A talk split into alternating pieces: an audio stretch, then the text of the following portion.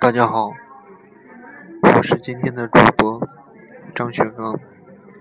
今天我来给大家分享情绪如何让我们生病。不知道大家有没有过这样的经历？有时候莫名其妙就觉得不舒服，去医院查吧，又没什么问题。医生只说出去散散心，出去散散心也能算是治疗方法吗？还真能，因为有些病症就是情绪引起的，情绪也能伤身体。情绪是精神方面的，身体是物质方面的，精神。能影响物质吗？这不是唯心主义吗？你有没有过这样的经历？开心的时候，酒量会变大；伤心的时候，酒量会变小。这是因为，开心的时候，肝脏分解酒精的能力和身体的耐受性都得到了加强，而伤心的时候，则相反。再举一个例子，情绪高涨的时候，是不是觉得思维特别敏捷，身手特别矫健？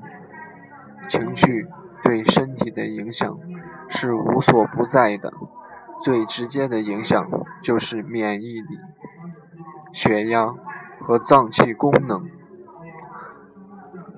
什么是情志之病？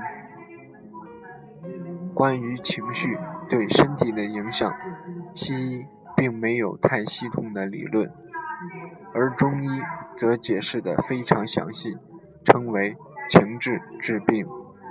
情绪的强烈波动本身就会导致身体阳气运行不畅。中医把情志分为喜怒忧思悲恐惊，和内脏对应关系分别是。过喜伤心，过怒伤肝，思虑过度伤脾，过悲伤肾，过恐伤肾。《黄帝内经》里面这样总结：怒则气上，喜则气缓，恐则气下，惊则气乱，悲则气消，忧则气聚，思则气结。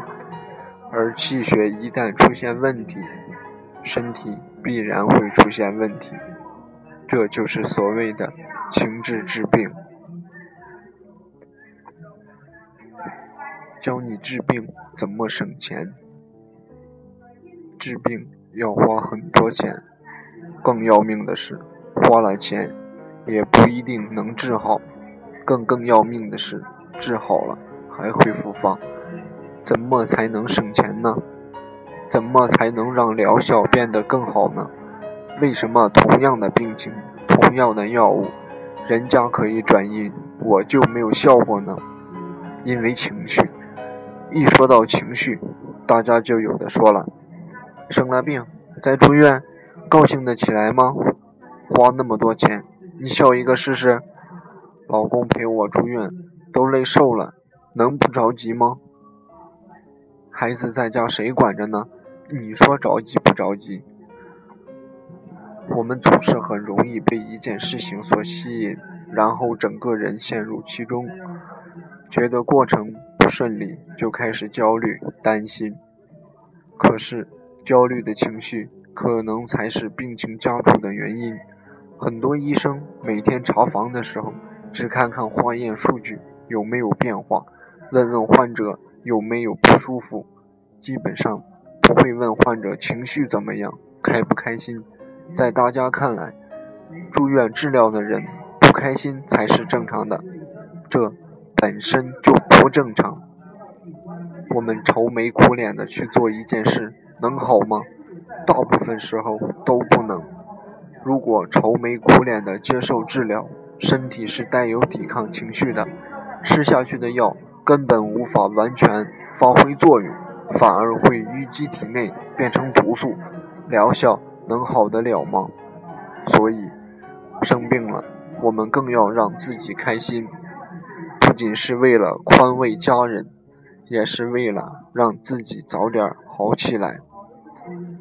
笑也一天，哭也一天，为何不笑呢？好，今天的分享到此结束，谢谢大家，再见。